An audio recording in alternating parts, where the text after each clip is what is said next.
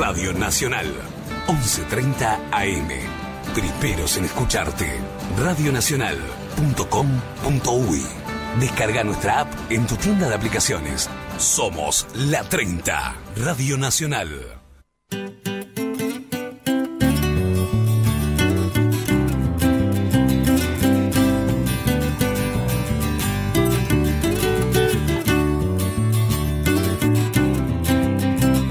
Noche de 10. Con una cruz en la mano, has venido hasta mí. Si el diablo me llama, no lo voy a seguir. Si el diablo me llama ahí, no lo voy a seguir. Que se hicieron. Mucho más feliz. Eh, la música de No te va a gustar aquí sonando en la 30, Radio Nacional, Noche de 10. Yo soy Ya con nuestro invitado, ya con nuestro invitado aquí en los estudios de la 30, eh, le damos la, la bienvenida. Enrique Micola, actor, larga trayectoria nacional e internacional. eh, bueno, ha estado de gira eh, en Italia, publicidades. Bueno, ha hecho de todo como todos los actores este, uruguayos que también son bien valorados y representados dentro y fuera del país. Enrique, un placer. El placer es mío, muchas gracias. Este, bueno, contanos un poco, ¿cuándo comienza este amor por, por, la- por las artes? Vamos un poco a- al, ori- al origen, a ver. Uf, 12 años tenía. 12 años. Sí. Y ¿Qué te motivó a los 12 años a arrancar para lo artístico? un día me di cuenta que me hacía feliz eh, sentir que tenía la posibilidad de hacer reír a la gente. Y, y bueno, y a partir de ahí empecé a, empecé a buscar la- la- las posibilidades. Yo vivía en... Yo nací en Carmelo, vivía, me crié en Conchilla. Este, era un poco difícil, ¿no? Yo ya sabía lo que quería hacer. Pero no Y- estaban las posibilidades dadas en ese lugar, ¿no? Eh, no. Y eh, surgió la posibilidad en Carmelo de una obra para aficionados eh, que dirigía Mariucha Pegasano. Estuve una semana para decidirme si ir o no ir. Y yo en esa época ya repartía diario en Carmelo, en bicicleta. Mirá vos. Y este, y bueno, y fui, me dieron el protagónico, hice la obra.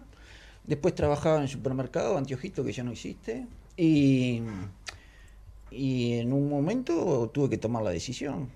Eh, ¿Era Buenos Aires o era Montevideo? Y bueno, fue Montevideo, tocó Montevideo.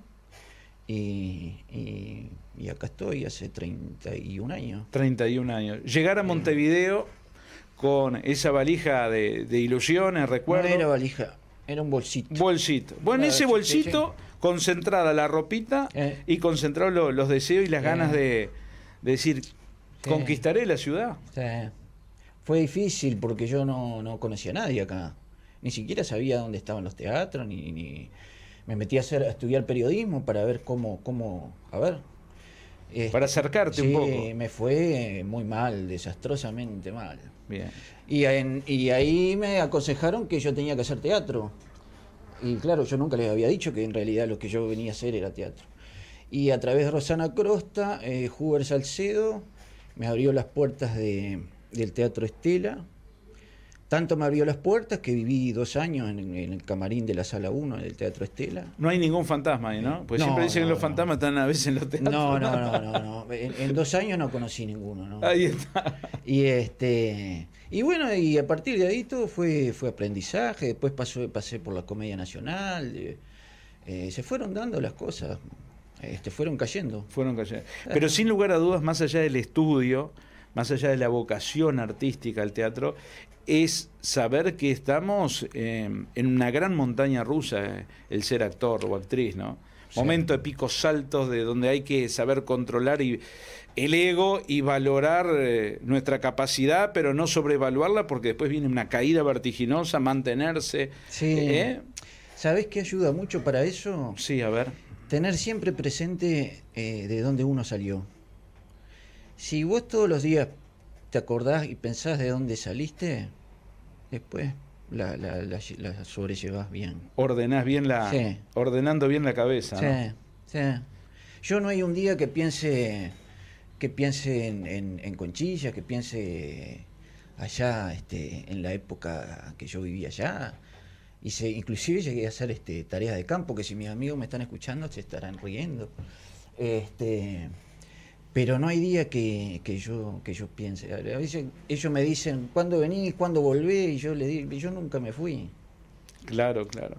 Uno, uno sueña, ¿no? Uno Sí. cuando, cuando sueña fuerte, sueña con ganas y no sé, te puede haber pasado, ¿cómo me hubiera, no sé, si me gustaría trabajar con tal actor? Pasan 20 años y terminas trabajando con ese actor. Sí. Eso, eso, es, eso es mágico, pero también hay un deseo muy grande de superación y, y la vida te va llevando por un lado por otro Sí. y, lográs trabajar con esa persona. ¿Te ha pasado? Sí, tiene, y ese deseo tiene que estar, ¿no? Es- ese, ese es- ese es el motor. Eh, yo cuando vine acá, después conocí de escuchar hablar a, a Estela Medina, Oh, y cuando me tocó ser compañero de elenco con ella, este, fue increíble, fue... Ella sin quererlo me enseñó mucho, solo de verla. Una persona muy generosa, muy... Este, y bueno, y así eh, conocí gente que yo jamás me hubiera imaginado. Que cuando estuve en Italia compartí mucho tiempo con Eugenio Barba, charlas de, de así, como estamos charlando. sí, sí, sí, claro. Este, me contó las anécdotas de él con, con Grotowski, pero, pero esas charlas, tipo charlas de boliche, no sé qué le pasó conmigo. ¿Será que yo venía, iba del Río de la Plata o qué? Este, y me, me contó cosas, anécdotas de la vida de él. Y después este, me regaló mucho material, e inclusive me, me invitaron a quedarme con ellos. Y yo como quería que me fuera bien en mi país primero, me volví. Este, pero sí, sí. Si vos tenés ese deseo, si vos tenés, si sentís eso, eh, ese impulso te va llevando y, y no sabes dónde, dónde, ni a quién podés llegar a conocer, ni a dónde podés llegar. Sí, sí, sí, total, totalmente de acuerdo. Nicole, ¿cómo, cómo es tu, tu llegada, tu ingreso a Italia? ¿Cómo, ¿Cómo se da esa oportunidad artísticamente? Porque yo hice un espectáculo acá que de, de Shakespeare y, y a raíz de ese espectáculo eh, me invitaron a Italia, a Florencia. Y, eh, just- y en Florencia estaba Eugenio con el Odín y estaban este, haciendo, estaban de gira y, y dando talleres. Y bueno, y ahí me vinculé y fue muy gracioso porque, nada, había, viste que Sí, ellos, el, claro. el elenco de Lodín hacen todo ello, ¿no? Sí, sí. Arman y desarman, ¿no? Y Ese, este, viene, a- para que la gente comprenda, es manejado como un teatro independiente. Claro, claro. Que no solo actuás, sino que también tenés que estar en el detrás de bambalinas, en el trabajo de escenografía y todo. Claro, y este y un día se enferma, se enferma una de las actrices en gripa, y esa actriz era la encargada, se usaban eh, dos manteles enormes blancos, Sí. y era la encargada de plancharlos y ponerlos en la, en la colocarlos en la escenografía. Entonces me llama Eugenio y me dice, este, Enrique dice, ¿vos sabés planchar? Yo, Yo, "Voy a claro. dar una plan-". Sí, Eugenio, sí, claro. Y se te animás a plancharlos para los, este, los, los manteles porque este se nos enfermó la actriz que lo sí, cómo no, cómo no. Y este y allá me puse a planchar un trabajo. Se me rompió la plancha, yo buscaba un alambre porque se me rompió el enchufe. Yo dije, está, le hago una patita con un alambre y claro, lo que yo no sabía que no usaban alambre. Buscaba y busqué alambre, un pedazo de alambre, busqué, no, no hay, no existe Claro, alambre, claro. no, no, no, no, no. Está, vino un técnico y le tuve que decir, mirá, está. Agarré donde estaba, pum, enchufe nuevo y ya está. Y yo la buscaba por- para arreglarla con alambre. Eh, lo- lo- bueno, tipo Ignacio Copani, ¿no? Lo Claro. atamos con alambre, señor. Claro. Y este y bueno, y fue fue un fue un lindo tiempo. Ajá. Con el tema de la publicidad, ¿cómo, cómo te vas vinculando a ese mundo que, si bien tiene algo que ver con la televisión, pero el mundo publicista va por otro lado? Sí. Si bien también tiene vinculación con el teatro, porque elige personas también vinculadas a, lo- a los medios artísticos, pero Sí. la publicidad es, eh, es, un- es un medio muy independiente, ¿no? Sí. Este, ¿cómo, ¿Cómo Eh, llegas ahí? Como en todo. Como de, en de todo, abajo. golpeando la puerta. Sí. Trabajé mucho como extra Ajá. y, y bueno, y después me tocaron algunos roles. Y, Publicidad sí. de acá e internacional también. Sí, sí. Ajá. De acá, de alguien que recuerde a alguien de acá, a ver, Y ahora la última, Fleischmann, la levadura, la levadura. que lo hicimos para acá, para Argentina y para Chile. Eh, y después de un de un este un supermercado muy famoso también. De también, bien. Sí. Las publicidades ahora son más imagen, más clip. Antes eran como que el actor o el locutor estaba la publicidad, pero era más protagonista, puede ser. ¿Ha cambiado un poco eso? ¿Es más imagen, más producción? Yo lo que veo es que es más, como que es más rápido, ¿no? Es- Eh, eh, yo creo que eh, es más la imagen, o sea, pega La- más la imagen. la expresión Sí, cortita. Sí, sí, sí. Que, que el texto, que, que- Que lo que tiene Sí, que hablar el actor o el sí, locutor. sí, sí. sí, ha cambiado eso. y yo creo que en ese sentido sí. Sí, Ujú. sí, sí. Inclusive vos, si vos ves las publicidades de ahora, son- te pasan en... Es, es pa, pa, pa, imagen, imagen, imagen, imagen. Mm, Sí, sí, sí, sí, eso, eh, claro.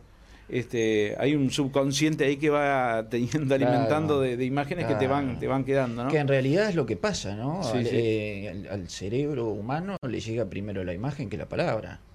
Claro, Y a través de la imagen después recuerda la palabra bien. con el tiempo. Pero lo que llega Quiz- primero es la imagen. Claro, quizás en el teatro sea, un- sea un- al revés. Claro. ¿No? Pero Este, eso, eso es lo difícil del teatro. eso ¿no? es lo difícil del teatro, ¿sí? Porque por ahí podés tener un montón de texto, ¿no? Como te dice un director, pero hay que respetar esos puntos, esas comas, porque Claro. muchas veces se dice, ¿no? Viejo dicho, ¿no? Mm. Un silencio vale más que mil palabras. ¿no? Una parte al público, una mirada. Claro. Menos es más. Menos, Menos, es es más. Es fantástico, bien. No por no no el, eh, en el teatro eh, tenés ese riesgo, ¿no? No por tener mucho texto te asegura la llegada al público. Totalmente. Eh, Quizás no tenés el protagónico, tenés un papel secundario, pero es Eh. clave. Y vos sabés que se Sí. disfruta mucho, ¿no? Se disfruta mucho. De tener un tener un papel chico y, y a través de ese- del papel chico eh, querer ese personaje y que la Sí. gente te lo reconozca. Es fantástico. Sí. Vos sabés, eh, eh, Enrique, hablaste de papel chico. O sea que a mí me pasó hace unos años, este, en mis inicios, tenía 18 años, estábamos haciendo este, una obra que se llamaba Ya tiene comisario el pueblo, Claro. de Claudio Martínez Paiva, un sainete, ¿no? Que decía en la época, decía Paquito Busto, bueno, gente, el viejo teatro, Claro. el sainete, un teatro hermosísimo, Sí. dificilísimo de hacer, de eran en tres actos. Bueno, y después vinieron otras comedias de enredo, ¿no? Este, como decir, Los Maridos Engañan de 7 a 9, Luna de Miel. Entonces yo tenía prota, eh, fui teniendo cada vez más. Y un día me tocó una obra que no me recuerdo ahora, donde me entregan el libreto, empiezo a ojear, uh, aparezco al ba- abajo, dos palabritas, en la, por la mitad, sí, cinco o seis renglones, bla, y era poco. Y voy al director, le digo, escuchame, veníamos bien, que esto, me diste un papel, Jorge, Jorge Trigo, me acuerdo, me diste un papel chico, me digo yo, yo ya como, ya dice, tenía tres obras hechas, que no es nada para un actor, pero digo, me diste un papel chico, me dice, Michelle, dice, chico lo hace el actor. Justamente. Y vos sabés que ese papel me funcionó como secundario y anduvo al Ah. pelo. Bueno, yo en la- cuando fui a la Comedia Nacional me tocó hacer el Batarás en, en Barranca Abajo. Ah, sí, sí. Y, y no sabés las satisfacciones que me dio ese personaje. De hecho, cuando Jaime Yavi me conoció, no le gustaba, porque decía que yo tenía mucha edad para hacer el Batará. Este, así empezó la relación mía con Jaime. Imagínate. Este, y, y estrenamos, y a la semana me, me llama Jaime aparte, Sí. dice, che, vení, dice, te tengo que felicitar, dice. Yo Ah. no, yo no te tenía fe, dice, pero este, Que te diga eso, que- él, qué sí, orgullo. Dice, este, mirá que a mi familia le encantó, dice, mirá que mi, mi familia es crítica. Sí, sí. Bien, vamos a aprovechar eh, para saludar a la gente de YouTube que está en conexión en este preciso momento, en este preciso instante que nos están, nos están escuchando. Eh, Y estamos, obviamente, estamos en vivo en este momento, estamos en vivo y recibimos eh, sus mensajes a través del 097 550 010. ¿Tenemos ya, ya mensajes? Tenemos, ahí tenemos acá, perfecto. Perfecto, ya ahora vamos a, vamos a leer lo- los mensajes, vamos a leerlos ahora mientras chequeamos todo. Eh, hay un estreno el 16 de octubre en el Teatro Guamá, Sí. en Carmelo. En Contanos Carmelo. un poco eh, de qué viene eso.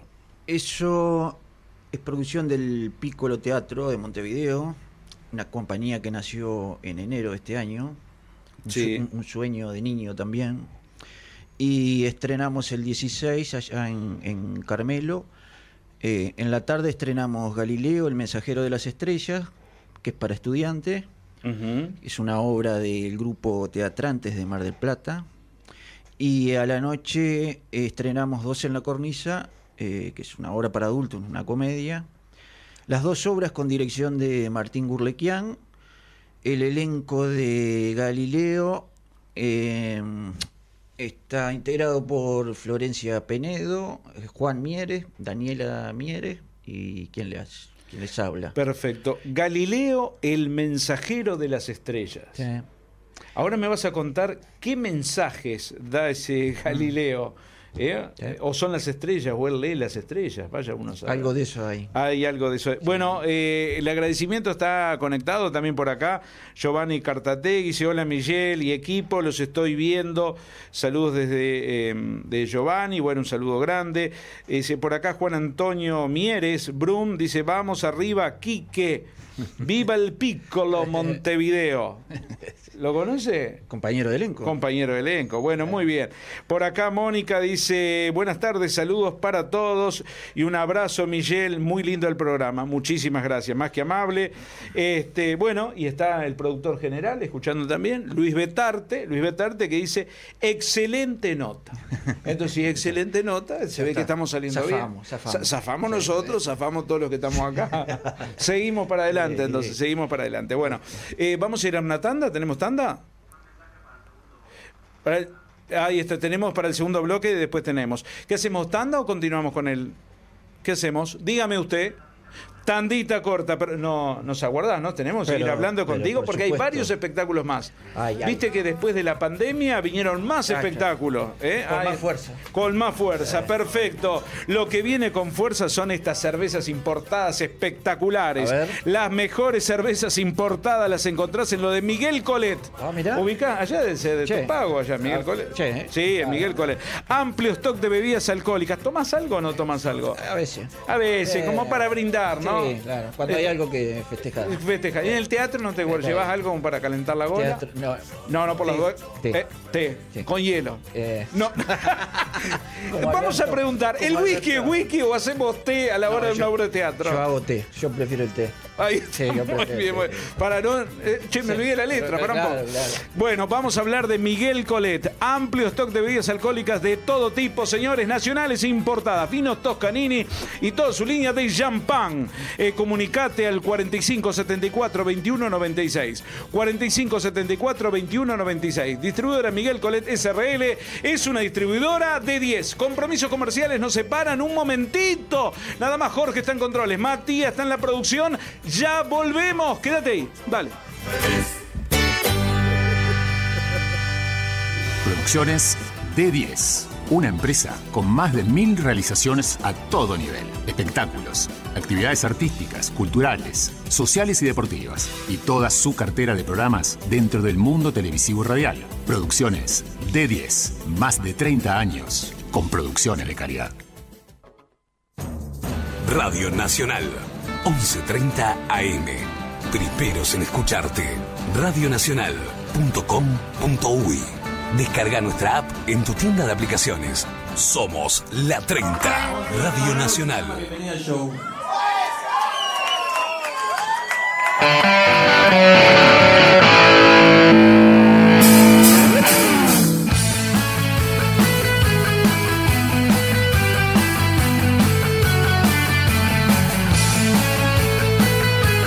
Noche de 10.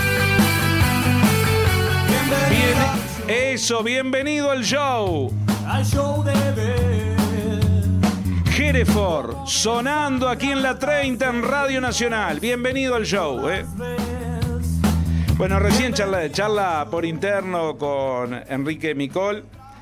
Eh, puntos en coincidencia artístico, eh, económicos, este, de, de, vivencia, hasta del tiempo artístico también, ¿no? Estamos hablando de 31 años, casi para 32 que estamos en, esta, en esta profesión que por ahí el, eh, uno de, mi, de mis maestros, en el caso de televisivamente, televisivamente hablando, Cacho de la Cruz me dijo, una frase dicha por todo el mundo, ¿no? Sarna con gusto no pica. Así que este, uno tiene que tratar de, de saber aceptarnos este, cómo vinimos y sabemos lo que elegimos, ¿no?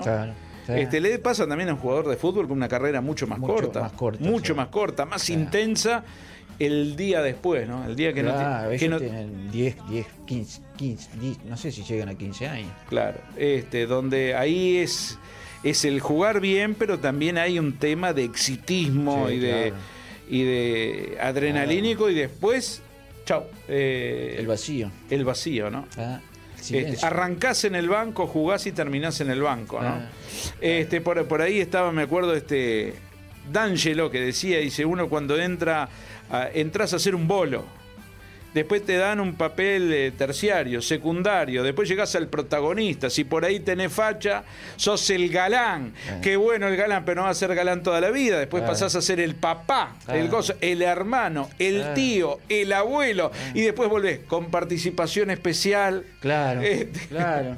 O sea que una vez hablé con D'Angelo, estuve una hora y media hablando por teléfono, ¿podés creer? Sí, sí, yo tuve me contó la vida, y más todavía. Sí, sí, este, sí, después terminé trabajando con él en una obra para niños. Mirá este, Pero vos sabés que de eso, en la, adentro de la cancha de fútbol pasa lo mismo. Vos empezás, a, vos empezás jugando como delantero sí. y terminás jugando en la defensa. En la defensa. Con los años, ¿no? Con los años. Claro. Claro. Sí, sí, sí. Yo jugué al fútbol. Ah, mira. ¿Y cómo eras? Eh, era ahí. Ahí, del montón. Medio pelo para abajo, pero hice toda la carrera. Empecé como delantero, después me pasaron a la mitad de la cancha y después me pasaron a la defensa. A la defensa. Y después al banco. Y después colgué los botines. Está bien. Bueno, hablemos de este estreno el 16 de octubre, eh, Teatro Guamá, Guamá, en Carmelo. Galileo, el mensajero de las estrellas. Tiene un título poético, pero que esos mensajes los va interpretando el público o se dan mensajes explícitos en esta obra? No, en este caso son mensajes explícitos, ¿no? Se habla mucho de, de lo que creía Galileo, de lo que él pensaba y de, y, y de todo lo que tuvo que pasar para sostener sus conocimientos, ¿no? sus teorías. Eh, entonces, este, no, es bastante clara la, obra. Galileo tuvo que pasar muchos temas de orden de juzgarlo, ¿no? La sociedad, ¿no? Eh, lo persiguió la Inquisición. La Inquisición, la Iglesia Católica, claro, Claro, eh, de hecho, hace el Papa lo absolvieron, lo absolvió el Papa Juan Pablo II en el 80 y algo. ¿Qué tanto sabía Galileo? Todo. Galileo era, fue, fue el mismo caso que Giordano Bruno, que murió, eh, Giordano Bruno murió en la hoguera. Galileo no murió en la hoguera porque en el juicio eh, se retractó para poder seguir, para mantenerse vivo y poder seguir con, con sus investigaciones, ¿no? este, ¿Qué quería ocultar Galileo? No, él no quería ocultar nada. De Pero ocultar no, sino con pensar distinto, en una pues, sociedad totalmente antagónica. Claro, era la época en que se creía que nosotros girábamos alrededor del Sol. Eh, que el Sol giraba alrededor nuestro. Sí. Perdón. Este, y, y él sostenía que no. Sostenía las, las mismas leyes que Copérnico. Entonces era muy difícil, era este, y la Iglesia Católica no permitía nada de eso. Y, inclusive no, no quería que lo que él escribía, lo que él escribía llegara al pueblo. Entonces le pedían que escribiera en latín y él no quería escribir en latín porque, porque si no el pueblo no lo iba a entender y él escribía para el pueblo. este, y en la obra, este, en la obra él le dice, le dice a la, a la capitana, al capitán del barco, le dice, este, usted no sabe lo que yo tuve que soportar este, durante mi vida para llevar mis conocimientos sobre mis espaldas. Eh, era un, fue un adelantado, ¿no? Fue un, fue un adelantado, un distinto, un- y bueno, ¿Cuánto, cuánto dura la, la obra? 50 minutos. 50 minutos. ¿En 50 minutos lográs este, desglosar todo, todos esos mensajes, toda esa comunicación? Es una pincelada. Ajá. ¿Y en la gente le queda más? ¿Le, le quedan cosas interrogantes de esos yo, mensajes? yo tengo la esperanza de que sí. O sea, la ilusión mía es de que, de que los estudiantes y los adultos que vean la obra cuando lleguen a la casa este, busquen, busquen información y, y- y intenten este, profundizar sobre, sobre lo que fue la vida de, de Galileo. Vamos a, a mensajes por acá Sí. que no- nos llegan a través del 097-550-010. Estamos en YouTube, en directo en este momento, a través de la 30 Radio Nacional, 1130M. Soy Sandra Escorza. Felicitaciones por el programa. A mi partener Enrique, eh, eh, que está en esta obra maravillosa, La sombra del Tenorio. Bueno, así que bueno, vamos a hablar de eso también. Gracias Miguel y equipo de producción. Bueno, muy bien, un saludo para ti también. Eh, bu- buenas amigos de 10, los estoy mirando por la transmisión de YouTube. Bueno, saludamos ahí a la gente de YouTube, muy bien. Excelente entrevista y gran programa. Saludos al actor Enrique Micol. Muchas gracias. Eh, Fabio de Tres Cruces. Muchas gracias, Fabio. Muy bien. Hola, gente. Linda dice: Recuerdo que Enrique estaba en la producción de Alguien me vigila. Un film. ¿Te acordás? No, no estoy en la producción, estoy como actor ahí. Está como, bueno, pero estaba en la producción de Alguien me vigila. Yo te No, lo leo no, tal no, cual. no. Un film que creó. eh, es una remake del año 1978. Excelente tipo. Saludos, Mario de la comercial. Contanos, no estás en la producción, estás como actora. ahí. Estoy, incluso me quedan unas escenas, eh, dirige Miguel Torena eh, la película. Miguel Torena dirige Sí, la película. sí. Muy bien, amigos eh, de siempre, qué gran entrevista con Enrique. Festejamos el arte uruguayo que tanto hemos dado de qué hablar. Rosana de Sonamérica. Muchas gracias, Rosana. Muy bien, chicos de 10, estoy viendo por la transmisión el programa. Quisiera saber qué se viene próximamente con el señor Micol para poder ir a verlo. Los escucho siempre. Miriam de Parque Valle. Miriam. Así que bueno, a ver. Ya ¿qué te se- contamos, Miriam. Ya te contamos, a ver. Eh, Tenemos Galileo. dos en la cornisa. Dos en la cornisa para bueno, la pero noche. pará, vamos a terminar. El 16 de octubre, Teatro Guamá, eh, Galileo, El Mensajero de las Estrellas. ¿A qué hora va a ser Y eso? venimos a Montevideo eh, a las 16 horas. Perfecto. Y después a la noche hacen dos en la cornisa. Sí, es una historia con Daniela Mieres. Bien, ¿y qué- de qué cuenta? ¿Están en el límite de su vida? ¿Es una forma que la cornisa es... Es un poco, un poco- Simbólica. Un poco loco. No, no es simbólica, ¿no? ¿Están en la Sí, cornisa? sí, sí, sí.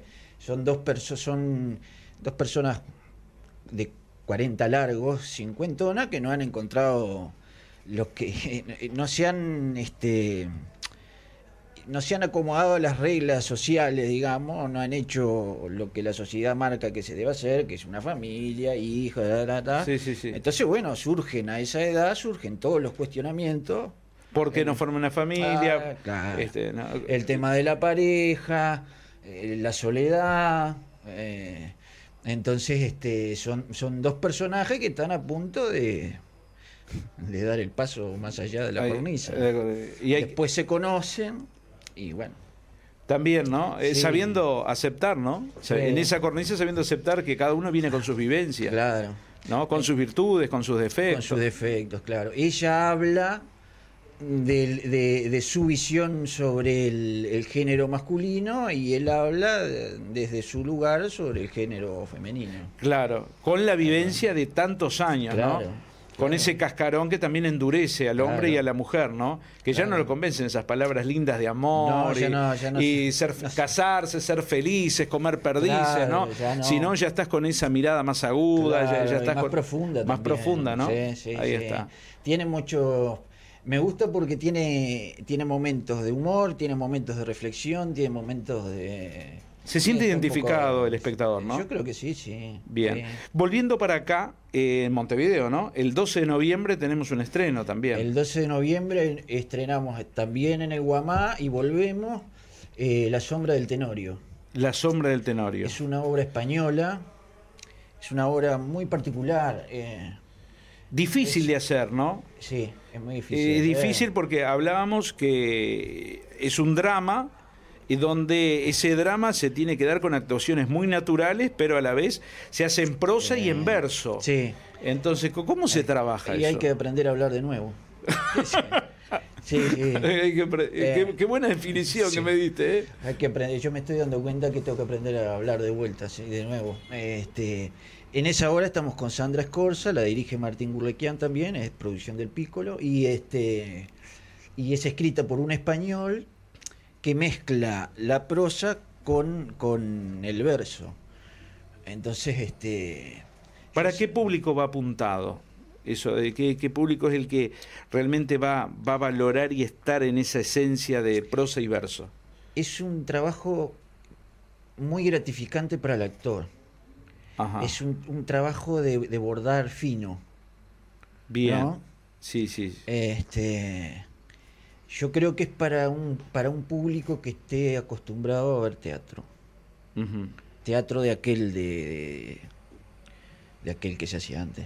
Claro, el que se hacía antes es tratar Sí. de buscar la, la sensibilidad de- del espectador Sí. que se conecta con el escenario, con el actor, en, e- en- en ese, en ese drama, en esa situación, se siente integrado, pero a la vez este, viviendo y palpitando esas vivencias de ustedes, ¿no? Sí, es una hermosa obra que da mucho trabajo, pero, pero se disfruta mucho.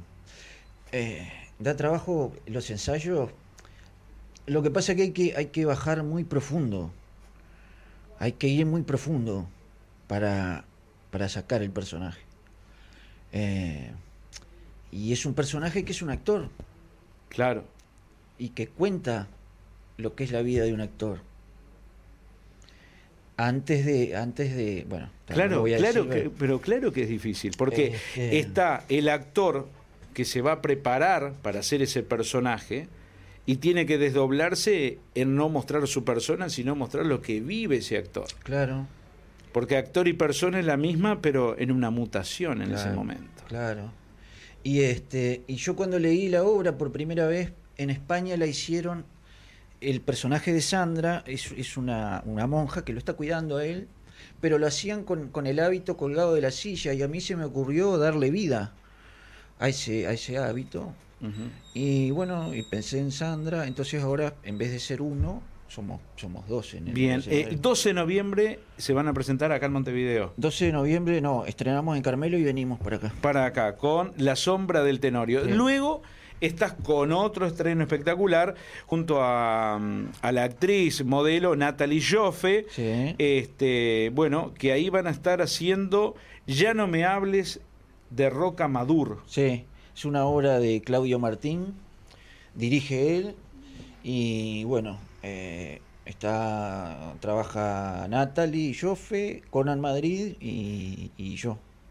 Este, todavía no tenemos, va a ser antes de fin de año el estreno Bien. y este y bueno, Son estamos- dos estamos- personajes. son tres personas. Tres personajes, tres personajes. Sí. Este, en el cual este está, ¿cómo, ¿cómo se daría esa in- Yo soy como Interpretación. un- yo soy como un tercero en discordia. Como un, como un elemento disruptivo, digamos. ahí está? Y ver la- si ellos logran Claro, componer Este, o salir. claro, claro. Este, es muy linda obra también, muy, muy. Yo disfruto mucho también de, de, de- de hacerlo. de hacer. Qué, inter- qué interesante. Este, bueno, Enrique Micol, qué placer que hayas estado por acá. No, el placer es mío. Estás con talleres también. Estoy con talleres de teatro en el Club Colonia Montevideo, Sí. Avenida Suárez 2928. ¿Y la gente se quiere anotar en esos cursos de, de teatro? Ah, tiene que comunicarse al 099 Suavecito, 099 754 754 456. 456. Sí, hay, tres horarios y dos días para, para los talleres. Enrique Micol, un placer. Un El placer. placer ha sido mío. Muchísimas gracias por, por estar, por Gracias compartir ustedes tantas por- cosas lindas. Gracias por usted, a ustedes para, por recibirme. Muy bien. Señores, antes de irnos a compromisos comerciales, se viene la columna del bicho Silvera, eh, vamos a hablar de fútbol, vamos a hablar de, de tantas cosas en este día de hoy. Vamos a ver si da para meter tantas cosas que tenemos. Tenemos las efemérides, tenemos algunas noticias insólitas. Veremos, veremos en este transitar hasta término del programa si entra todo, ¿viste cómo pasa? cómo no. Es lo que es, cuando sobra material, sobra material. Vale Esto que es sobre y no que falte. Por supuesto que sí. Si en estos tiempos de máximo cuidado sanitario, MAC distribuye los productos del laboratorio Santa Lucía. Amplia línea de alcoholes en gel, alcohol eucaliptado, rectificado y cloruro de benzalconio. El más usado en los CTI y el mejor desinfectante para combatir ¿Qué es esto? Para combatir el coronavirus. ¿Qué me acabas de tirar al aire? Ay, Dios mío. Contactanos al 45 74 21 96. 45 74 21 96. Miguel Colet es un distribuidor de 10, señoras y señores. Ahora sí, compromisos comerciales. Ya estamos de. Ya voy, ya voy. No me Está grites. nervioso, está nervioso. No, está nervioso. Toma, dale. el- dale- ese es el mes. ¿Quién es ese? Ese es. No, no, coño, no, no, no. Ven sal. Escucha, escuchame, ven sal coño. Coño esta. No, no, no. No digas eso disparate. Ven sal coño, te dije que es. Ay, Dios, no, no me. No entiendes. Pausa y ya volvemos. Estamos en Noche de 10 en la 30 por YouTube para todos. Ya volvemos.